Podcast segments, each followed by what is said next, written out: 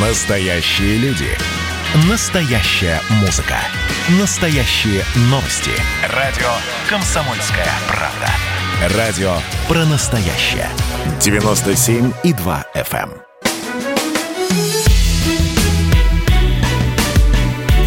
Бофт знает. Иван Панкин в студии радио «Комсомольская правда». Георгий Бофт на связи по скайпу. Здравствуйте, Георгий Георгиевич. Здравствуйте. Вы знаете, вот так вот справедливости ради, давайте начнем, знаете, с чего? С того, что все-таки ваш прогноз, который вы месяц назад давали, он все-таки очень близок был, был очень близок к реальности. В прошлой нашей программе вы признали свое поражение по этому прогнозу, но, но, я считаю, что все-таки ваш прогноз, он был точным. Потому что, ну, Ну, спасибо. да, ну, там спасибо. неделю, пусть недели больше, недели меньше в рамках войны, мне кажется, это такая погрешность. Да, Поэтому ну, спасибо. давайте Отдали приznaем вашу... Да. отдал должное. Вот так, по Давайте, справедливости, по-пацански, по-нашему. Наша честная программа, да, Георгий Георгиевич? Да, А, честно, конечно. Ну, что скажете по поводу окончания войны? Шестидневная, шестинедельная, хотел сказать, шестидневная, как в свое время э, шестидневная война была между Израилем и арабскими странами, помните, да? Вот, несколько десятилетий тому назад. Тут шестинедельная война в Нагорном Карабахе. Она началась 27 сентября, закончилась вот 10 числа. Точные потери пока неизвестно, но, разумеется, речь идет о нескольких тысячах военных, разумеется, с обеих сторон, ну и а, пока непонятном количестве погибших мирных жителей, жителях. Вот такие дела. Ну что, правильно говорят, что Армения проиграла? Ну, конечно, проиграла. Хотя мирный договор подписан, вроде как. Ну, она, про- она проиграла. Это может в каком-то обозримом будущем стоить власти Пашиняну. А, И э, значительная часть армянского общества не смирилась с этим, а, как она считает, позорным миром, а, предательством. И э, эти люди, которые сейчас требуют на улицах его отставки, они говорят, что надо было продолжать войну до победного конца, но они-то это требуют в Ереване, а а, победный конец э, должен был настать в Карабахе, где, э, как Пашинян теперь утверждает, 20 тысяч, 20-тысячная армия могла попасть просто в окружение и быть уничтоженной. Ну, собственно, он правильно говорит.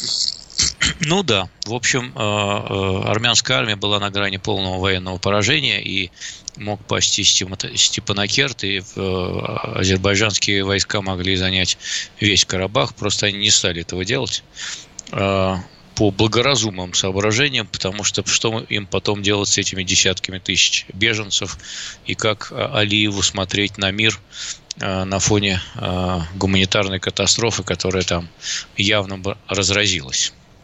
А теперь эти беженцы, они висят на российских миротворцах, но это уже не проблема Алиева. Решение Пашиняна, как вы оцениваете? Э, Ну, наверное, отдаленно напоминает лише- э, решение Ленина заключить позорный Брестский мир в 18 году, э, когда германская армия наступала и могла взять и Петербург. Мне кажется, А, в том числе. все-таки, извините, конечно, но нельзя сравнивать Первую мировую и другие обстоятельства, другая война, другие условия, Ну, другое все. я, я- Другое я поэтому всё. и говорю, что от- отдаленно. Я говорю, отдаленно напоминает. В истории много по- подобных позорных э, или унизительных э, было заключено мирных соглашений. Скорее всего, скорее всего, я бы сравнил все-таки с мирным договором, который был подписан между Россией и Чеченской Республикой в 95-6, не помню. Вспомните. Э, ну, Хасавюртовский, Чеченская- который мир. э, ну, это было 90... м, Ну, неважно. Ну да. В общем, наверное, вот, скорее наверное, всего, 90. ближе да. все-таки к этому как-то, да? Ну, все-таки Россия не потеряла э, тогда свои территории. Э, э, Чечня, конечно, может говорить, что она выиграла эту войну, и, в общем, э, точно не проиграла. Точно не проиграла. Но, э, тем не менее, все-таки поражение армянской э, армии гораздо более болезненно, мне кажется, чем Ну да, Россия смогла все-таки отыграться, а потом уничтожила так или иначе террористов э, на чеченской территории. Это было мир заключенный. Действительно, сейчас Чеченская республика процветающая. Можно... Нельзя сравнивать, конечно, да. Опять-таки нельзя сравнивать с тем, что произошло между Азербайджаном и Арменией. Э, Про судьбу Пашиняна хочется чуть-чуть поподробнее. Вы считаете, что его ждет в ближайшее время отставка? Ну, ему будет трудно довольно удержать свою власть, хотя э, непонятно, кто может прийти ему на смену. Э, легальным путем это сделать нельзя, поскольку в парламенте не у, у его партии, у, вернее, у правящей коалиции большинство. Э, и, кроме того, в стране введено военное положение, в условиях которого проводить э, такую вот э, рокировочку премьер-министра тоже нельзя. Но, впрочем, сам Пашинян, он же тоже пришел не вполне легитимным путем, поэтому он не первый такой будет, если его сметут. Пока, мне кажется, не очень понятно, что с ним будет происходить, но такого большого политического будущего у него, конечно, точно нет. Он может сейчас усидеть, но через какое-то время все равно слетит. Ну, знали же, знали. Я надеюсь, что разведка все-таки работала, предупреждала, и Пашинян наверняка был в курсе того, что готовится, что Азербайджан готовится к этой войне, а значит, что-то будет. На что был расчет, как вы считаете? А, ну как, а, операция На Россию, шапка, матушку? шапками. Нет, я думаю, что операция шапками закидаем, она всегда присутствует. В смысле, население а, Азербайджана больше, чем население Армении? Какими шапками? Кого? Ну и, ну, ну и что? Они считают, что раз они в предыдущей, в прошлой войне победили, то они в этой победят, потому что их дело правое. Вот, и Вообще, вы знаете, в политике бывает как и в жизни тоже. Вы, может быть, удивитесь, но в жизни многие люди делают совершенно идиотские вещи, а потом объясняют это фразой такой классической «я просто не подумал». А, так и здесь, и в политике так бывает. Э, люди тоже делают какие-то идиотские совершенно шаги, которые кажутся результатом хитроумного замысла, но потом просто выясняется, что они идиоты были. Вот так и здесь. Вы знаете, что э, население Азербайджана, я специально только что посмотрел, в три раза больше, чем в Армении. Там в Азербайджане да, 10, почти 10, 10, да, 10, 10, а в Армении 10 почти 3. Да. Вот, ну, как бы какие, 3, я да. не знаю, я просто не подумал, это как-то эпично совсем, конечно. Вот. Не то, что не просто не подумал, а не подумал от слова вообще. Так-то, ну, бывают и такие случаи в политике. Бывают и такие случаи. В политике это называется клинический идиотизм. А, поэтому, ну, может быть, э, какой-то трезвый расчет, э, ну, расчет, претендующий на трезвость, был в том, что, э, ну, помахаем шашками, там, дадим по зубам, постреляем недельку, потом все прекратится, там опять вмешается мировое сообщество, там и так далее и тому подобное. Это Америка надавит на Турцию, Америка надавит на Азербайджан, Азербайджан, у нас там своя диаспора, она не даст нам, не даст нас в обиду. Ну и ну, Америке было совсем не до Карабаха, и сейчас не до Карабаха, и еще долго будет не до Карабаха. В общем, ей на этот Карабах глубоко на, наплевать, скажем мягко. А, поэтому, если был такой расчет, то он не сбылся. Если Пашинян надеялся, что Путин за него впряжется после того, как он фактически э, несколько раз ему показал средний палец, скажем так, тоже мягко, э, то это был такой еще больший клинический идиотизм. Вы про парад Победы, когда он отказался приехать? И парад Победы, и Путин его просил лично освободить э, Кочеряна, которого он посадил. Ну, просил просто освободи Кочеряна что тебе жалко, что ли? А, а он, значит, ему э, сказал, что не он его посадил, он вообще не в курсе, что типа этого. Но, как вы понимаете, Владимир Владимирович такого не прощает. А, поэтому, э, конечно, Пашинян Путину даже не Лукашенко, а некто совсем чужеродный, скажем так. Лукашенко-то тоже раздражал своими вывертами, но он, как говорится, покаялся вовремя, приполз вот, э, просить прощения, когда запахло жареным. А тут э, по телефону он названивал, конечно, каждый день, но э, ясно, что мы твердо стоим на позициях договора о коллективной безопасности, а договор о коллективной безопасности должен быть задействован, когда территория Армении затронута. А она была не затронута, поскольку война шла на оккупированных азербайджанских районах и в Карабахе. Слушайте, можно немножко конспирологии? Вот вы просто сказали про Путина, про средний палец. А, выходит, что все это правда, все эти разговоры про то, что э, э, Армения погрязла в деньгах от фонда Сороса американских, вот этих вот НКО всевозможных некоммерческих организациях, которые что-то там нехорошее спонсируют, направленное против России.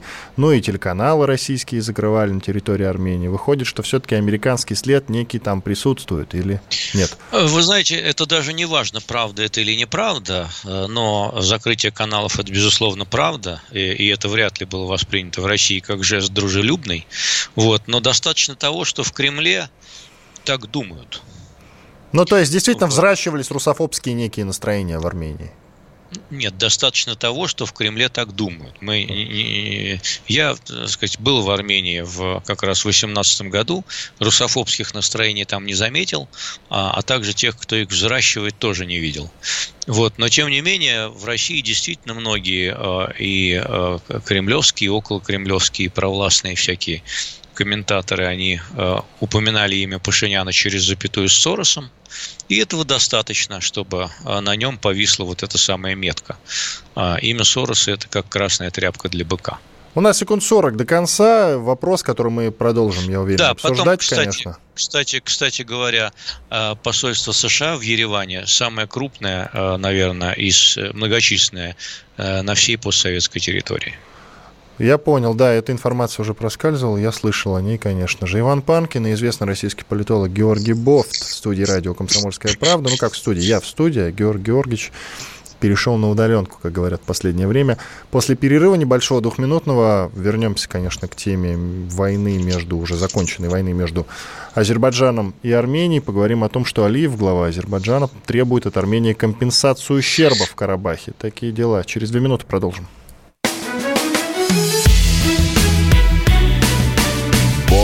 Знает.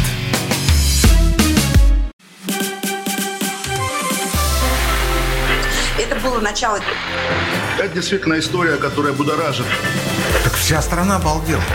И Россия родина слонов, она от океана до океана, да, и мы, мы всегда правы, мы никогда не сдаемся. И самое главное, что же будет дальше? Комсомольская правда. Это радио.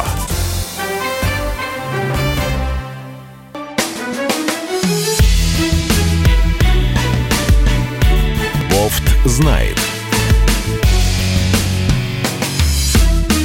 Иван Панкин и Георгий Бов на связи по скайпу со студией радио «Комсомольская правда», из которой вещаю я. Георгий Георгиевич, ну давайте продолжим а. говорить про законченную уже, законченную уже войну между Арменией и Азербайджаном. Победой Баку, разумеется, она закончилась. Разумеется, потому что, в принципе, это тоже вы предсказывали, что она закончится победой Азербайджана. Да, ведь предсказывали, говорили же в самом предсказывал, начале. Да, предсказывал, предсказывал. действительно. Предсказывал. Я и все предсказывал. Ну, не надо, иногда и вы ошибаетесь. И на старуху бывает проруха. Ну, на дедулю в данном Но. случае. Президент Азербайджана Ильхам Алиев заявил, что война в Нагорном Карабахе окончена, Баку в ней победил, и Азербайджан проведет оценку ущерба в регионе и потребует от Армении компенсации. Каких таких компенсаций, кроме того, что сам Пашинян лично в кабинете Путина в присутствии того же Алиева подписал уже все необходимые бумаги и таким образом признал, что Армения понесла поражение, какой такой компенсации Алиев хочет уже от, в общем-то, нищей Армении? Скажите мне, пожалуйста. Нет, ну, в общем, это называется пляска на костях. Э, победитель э, находится в эйфории, и поэтому э, это понятное, так сказать, желание. Ему хочется еще и поплясать на костях. Мы не будем тут прибегать к каким-то сексуальным значит, э, э, сравнением, что должен делать Пашинян еще с Алиевым. Вот, поэтому, Георгий поэтому Георгиевич, я вас не узнаю. Остановитесь, пожалуйста. Остановимся, остановимся на этом. Это примерно, это один матч меряется с другим матчем. И, и, конечно же, никакой компенсации Армения платить не будет. Э, более того, никакой, никаких серьезных переговоров э, на эту тему тоже э, проводить не будут и, и так далее. Но разговоры на подобную тему, они затушевывают то обстоятельство, что статус Карабаха, он остается неопределенным на долгое время. И я думаю, что э, вот э, это прогноз, который если сбудется, то очень не скоро, то в Азербайджане рассчитывают на то, что этот статус вообще никак не надо будет решать. А мы все помним, что в ходе предыдущих попыток мирно урегулировать этот вопрос статус Карабаха должен был быть определен на основе референдума после того, как туда вернутся все беженцы. То есть азербайджанцы, которых армяне выгнали оттуда в 90 в 90-х годах. Вот. А, но а, теперь э, они туда действительно могут вернуться, просто армяне оттуда могут убежать. А, и тогда можно будет свободно проводить и не референдум даже проводить, а просто сказать, что вот это теперь часть значит, Азербайджана снова и, и, и так далее. Итак, Азербайджан, в общем, отыгрался за поражение 30-летней давности. И вот какой вопрос меня интересует. Тогда, 30 лет назад, Армения, когда победила в той войне, после развала Советского Союза и, в общем-то, отжала Карабах себе, она впоследствии отжала еще около там семи районов туда вглубь Азербайджана. Да. А, как вы считаете, она это чем аргументировала? Тем, что она создает подушку безопасности некую, да, чтобы не было угрозы ну, для примерно, Карабаха. Да, да. Вот. Примерно тем, при тем, примерно тем же, как Турция аргументирует создание подобной зоны безопасности в Сирии, на курдских территориях, где проживают курды.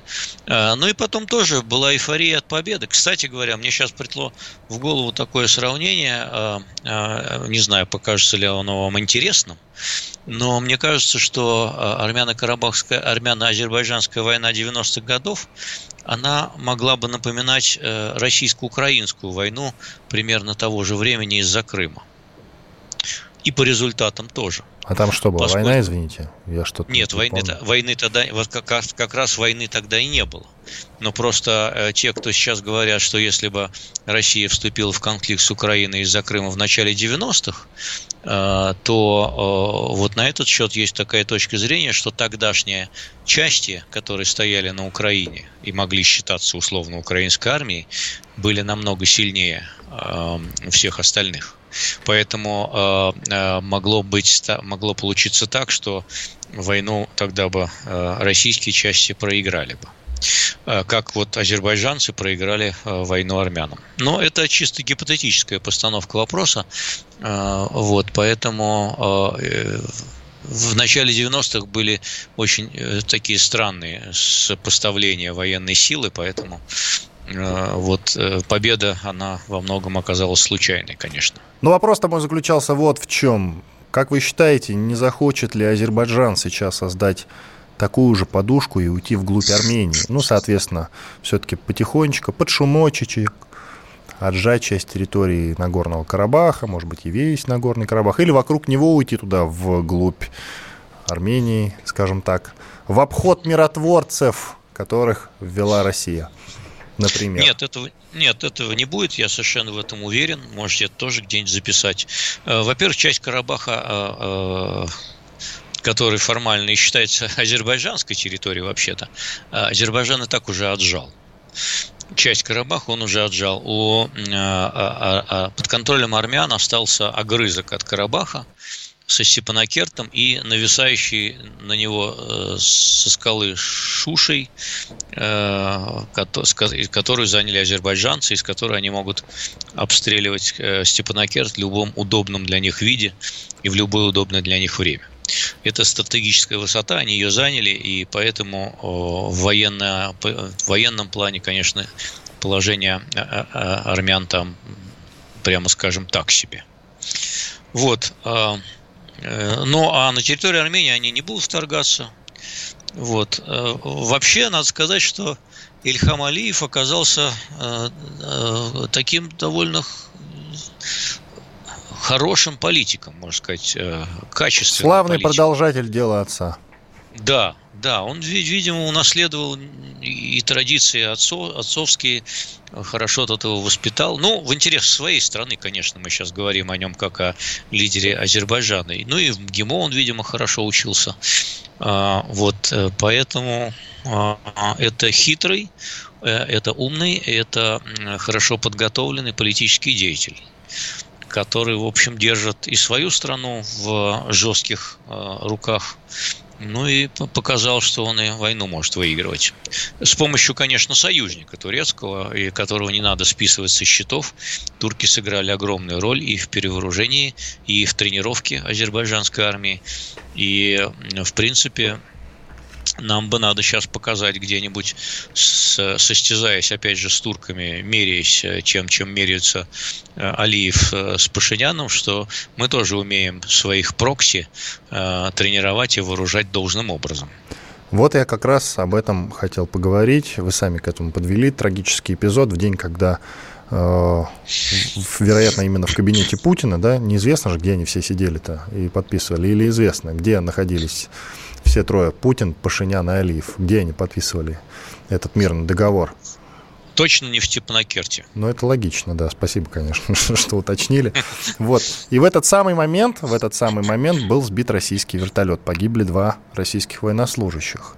И, конечно, конечно, тот факт, что Россия в общем, никак не отреагировала, кроме странного довольно-таки заявления от российского МИД, это оскорбляет многих российских политологов. Ну и вы сами читали, что я вам рассказываю. Вы сами сидите в Фейсбуке круглосуточно и все это видели. Так э, как, как нам надо было отреагировать? на самом деле, на то, что был сбит Азербайджаном. Азербайджан сразу признал, что это сделал он, надо отдать должное, он виноват. Случилась ошибка, как там было сказано. Сбит был по ошибке. Но многих не удовлетворяет то, что Россия никак не отреагировала. А как надо было отреагировать, как вы считаете? Хороший ну, вопрос, да? Вот что вы... Нет, ну а что тут, что тут хорошего вопроса? Вот так как, так как отреагировали, так и надо было отреагировать, на самом деле. А вы что хотите, чтобы Путин, значит, возмущенно встал из-за стола и сказал Алиеву, ты пока мне там, а, значит, не извинишься или там еще что-то и вообще я хочу объяснений, расследования а, и так далее и тому подобное. Ничего Нет, но этот вопрос, буду, он же висит в воздухе, я ну, вам а его как? и адресую. Нет, а, ну, хорошо, ну хорошо, если вопрос висит в воздухе, давайте рассудим его, давайте. значит, э, э, прагматично. Да, давайте. Э, вертолет был сбит э, случайно. Э, это очевидно. Наверное. Он был, он был, наверное, ну хорошо, он был сбит случайно, э, поскольку его, ну, то есть он был сбит преднамеренно, поскольку его приняли за э, армянский самолет, э, армянский вертолет. Хорошо вооруженная азербайджанская армия приняла его за армянский вертолет. Ну да. Да, да, хорошо. И сидят там, ну хорошо, если э, хорошо, ну средне вооруженные, э, значит, э, ополченцы в Донбассе сбили аж целый пассажирский самолет. Это не доказано. Э, я считаю, что вот для меня доказано, а для вас нет. А я да. считаю, что... Ну, не только для так, меня, так, для многих. Так, даже так, даже ну, в Голландии и... продолжается расследование. Не надо, пожалуйста. Да, ну, давайте и, про вертолет. И, про вертолет. Да, хорошо. И, и у Навального тоже панкреатит. Э, хорошо, давайте про вертолет. Вертолет был сбит э, не для того, чтобы начать войну с Россией, правильно? Наверное. Ну, конечно, нет. Вы понимаете, э, есть, среди прочего, звучит версия, что сбил на самом деле Турция. Я читал это мнение. Сбил, ну, на читали, самом деле, э, Турция. Ну, ну, читали. Тем не менее, э, тем не менее, даже Турция э, и турецкие люди, которые управляют своей страной, должны были тоже понимать ситуацию, что из-за этого вертолета Россия ничего, никакую войну не начнет. Или они тоже идиоты. Вот и все. Ну хорошо. Ну вот расклад, расклад такой, вот я как увидел, что сбили вертолет, вот когда я увидел, что сбили самолет 17 июля 2014 года, я подумал, ой, значит, и, и, и дальше вот э, определенное слово. А Давайте я, точку в этом вопросе информацию... поставим в третьей части уже, потому что у нас 10 секунд осталось. Иван Панкин и известный российский политолог Георгий Бофт. Я в студии радио «Комсомольская правда». Он на связи по скайпу. Продолжим через пару минут. Оставайтесь с нами после рекламы и новостей. Как дела, Россия? Ватсап-страна! Это то, что обсуждается и то, что волнует. Это ваши сообщения в прямом эфире, в том числе и голосовые. Каждый будний день с 11 до 15 часов с Михаилом Антоновым. Эфир открыт для всех. Включайтесь. Радио «Комсомольская правда». Радио про настоящее.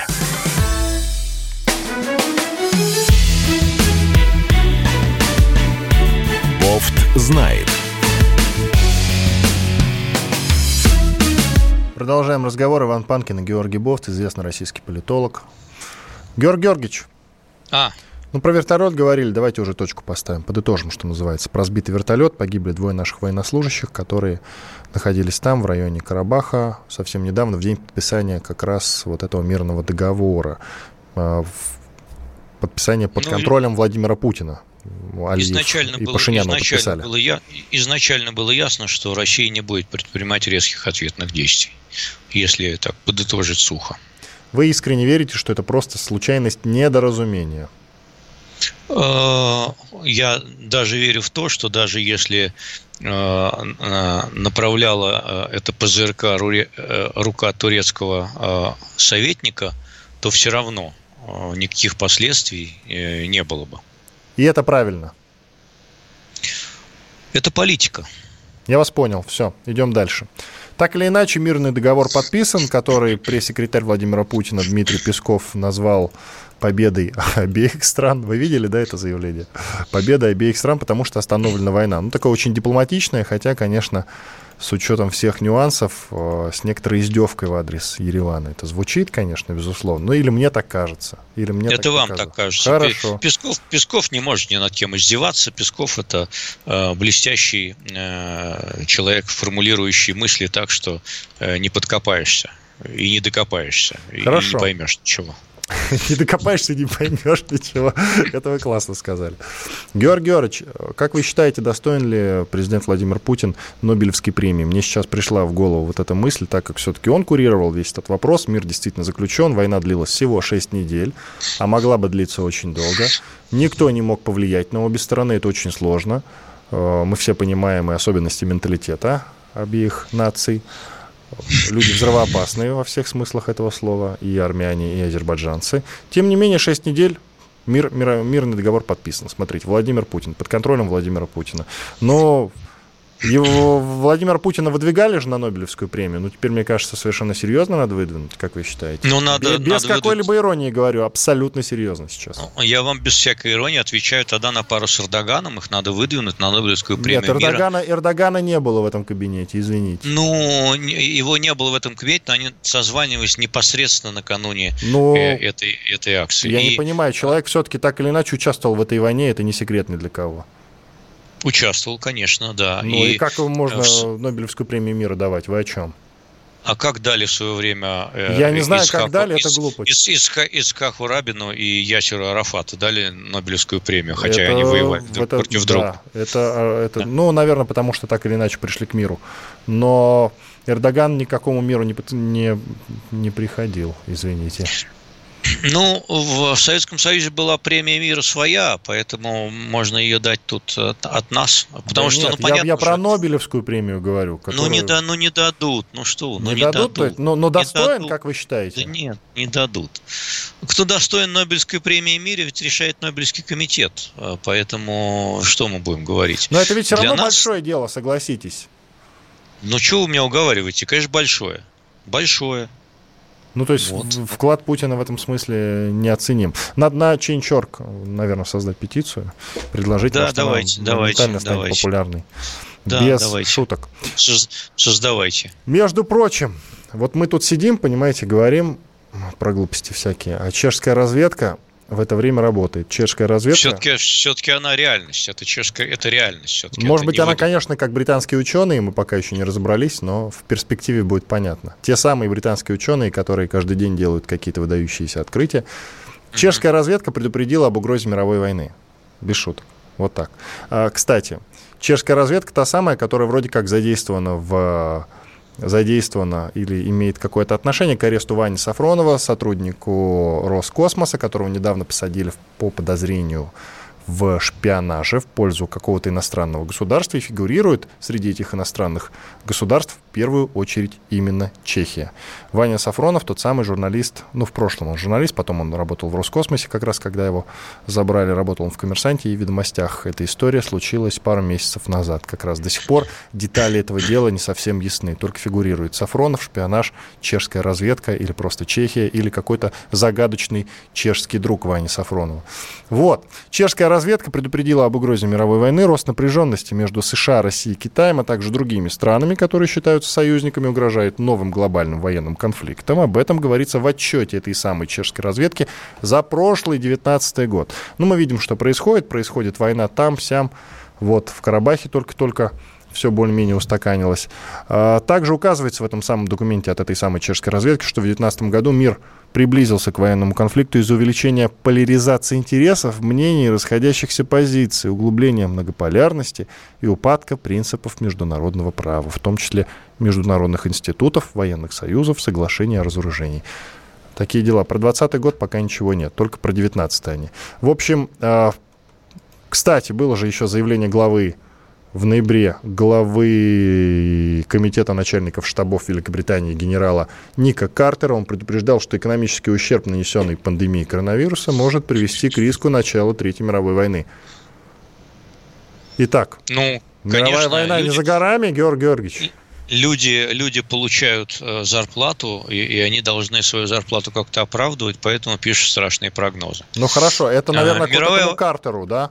Это Картер. Мировая... Чешская разведка, она, она за пиво работает, как известно. Ну, не знал. Ну, хорошо. Э, на самом деле об угрозе Третьей мировой войны говорят давно.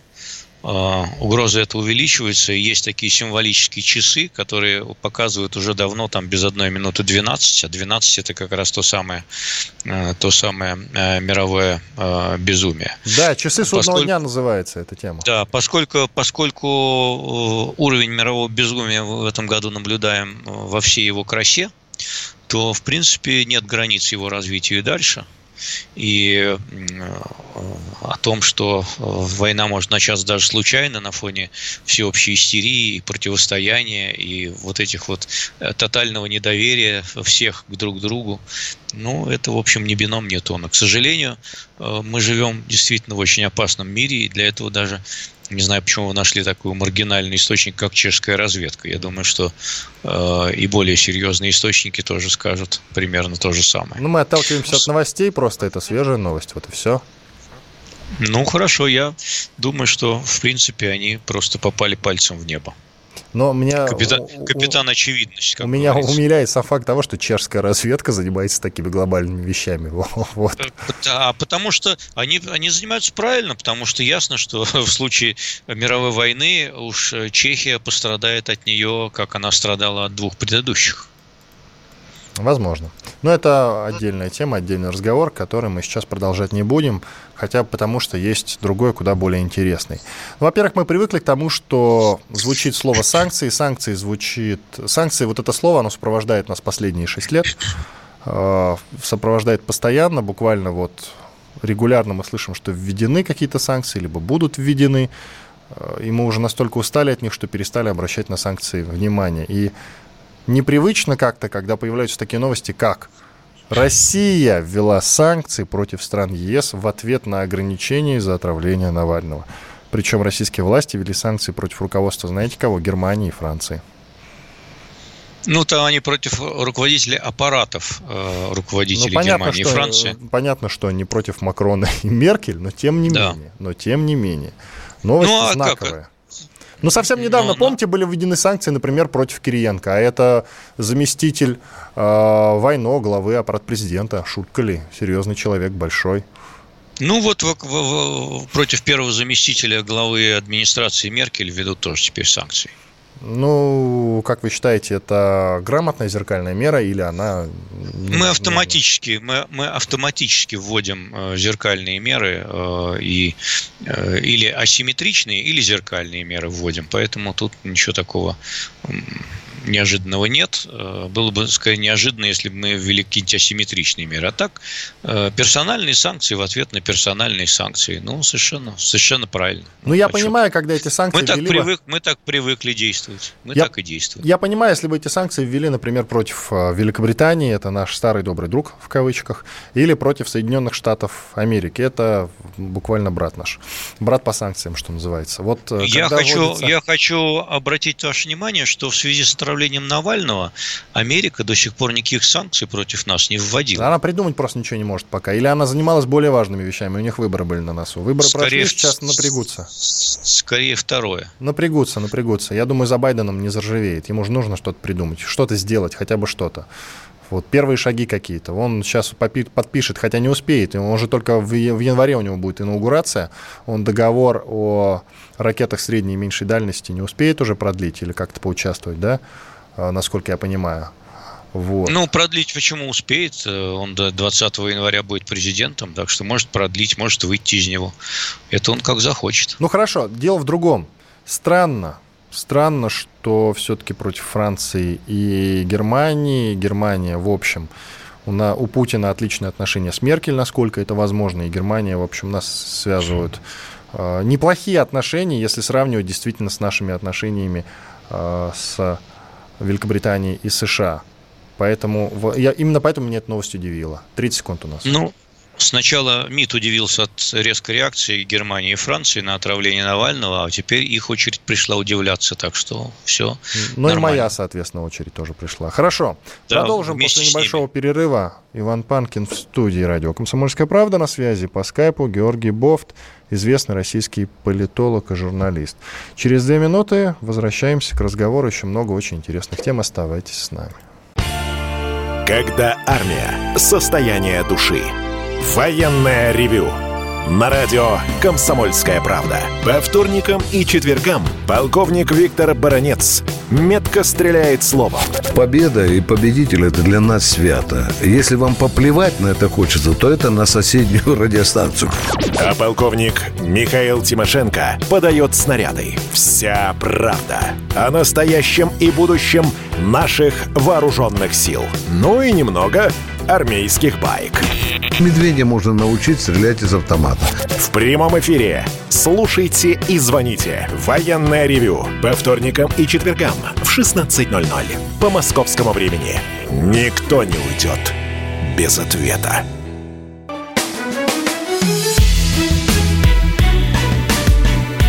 Бофт знает. Панкин и Бофт по-прежнему с вами. Четвертая часть, финал. Георгий Георгиевич, mm. давайте поговорим, знаете, про что? Нет, не знаю пока. Про то, что Путин увеличил количество вице-премьеров до 10. Ну, во-первых, Путин подписал указ, которым увеличил число, как я уже сказал, вице-премьеров до 10, включая первого вице-премьера. А, любопытный момент, что премьер-министр Мишустин предложил, назначить новым вице-премьером министра энергетики Александра Новака. Ну и вообще там произошли перестановки в правительстве некоторые. А, с чем вы эти перестановки связываете? Ну, убрали нескольких премьеров, премьеров, назначили новых. С чем вы это связываете? Э, ну, это можно считать до отставкой правительства Медведева, поскольку все перемещенные министры, а, они были еще в последнем правительстве Медведева. Теперь э, от людей Медведева зачистили поляну, э, а Новака отправили на повышение, потому что иначе наш саудовский друг принц Салман не понял бы, с чего это его уволили, человека, с которым вели дело по сделке ОПЕК+. Э, не надо обижать наших саудовских братьев. Э, а так, в общем, это, э, наверное, проявление какой-то борьбы около властных группировок за влияние и за э, контроль над э, ресурсами, которые становятся все более ограниченными. Никакого рационального смысла в этих перестановках, я скажу вам честно, не вижу. Если бы сейчас уволили министра здравоохранения, например, я бы это понял. За то, что, например, сейчас происходит в больницах и как происходит срыв снабжения лекарственными препаратами. Один из крупнейших за последние, наверное, десятилетия в стране. Но его почему-то оставили. Вот, а э, те, а Новака почему-то решили убрать. Так что... Но его как убрать? Он вице-премьером же стал. Понимаете, что такое вице-премьер? Э, вице-премьеров у нас сейчас... 9, э, значит, а стало 10. У нас сейчас 1,8 министра приходится на одного вице-премьера. Э, зачем нам столько вице-премьеров? Я объяснить это ни с какой точки зрения не могу. Это э, абсолютно бессмысленная структура. Э, мог быть совершенно один вице-премьер. Ну, просто жалко увольнять людей. Вот они хорошие. Куда же их на улицу, что ли, отправить? Поэтому решили не отправить. Даже Артемьева которого уволили после 16 лет работы в главе антимонопольной службы, и то не отправили на улицу, а взяли помощником премьер-министра. Э, тоже достаточно бессмысленная должность, э, но не бросать же хорошего человека в беде. Теперь про выборы в США поговорим коротко. Это необходимо, как мне кажется, потому что долгое время не было понятно, чем все это дело закончится. Ну и до сих пор Дональд Трамп угрожает кулаком, говорит, что выборы, итоги выборов он не признает, он будет судиться, как я понимаю. Джозеф Байден, э, Джозефу Байдену пришлось даже самому объявить себя победителем на выборах президента США. Я так понимаю, что всеми этими разговорами Дональд Трамп о том, что о, там были нарушения, он ничего не добьется. Все равно Байден в январе торжественно войдет в Белый дом. Да, я же правильно просто подтвердите этот момент или нет? Ну, конечно, с 99% вероятностью Байден войдет в Белый дом, если не, не упадет кирпич за это время. Но имеется в виду, не... ладно, хорошо, Камала Харрис, его вице-президент, тогда войдет. Имеется ну, в виду да, его так, команда. Тогда она, да, его команда войдет в Белый дом.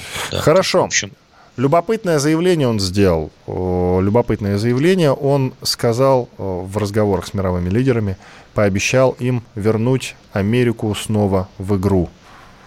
Похоже на лозунг предшественника «Make America Great Again». Сделаем Америку великой снова. Разве нет?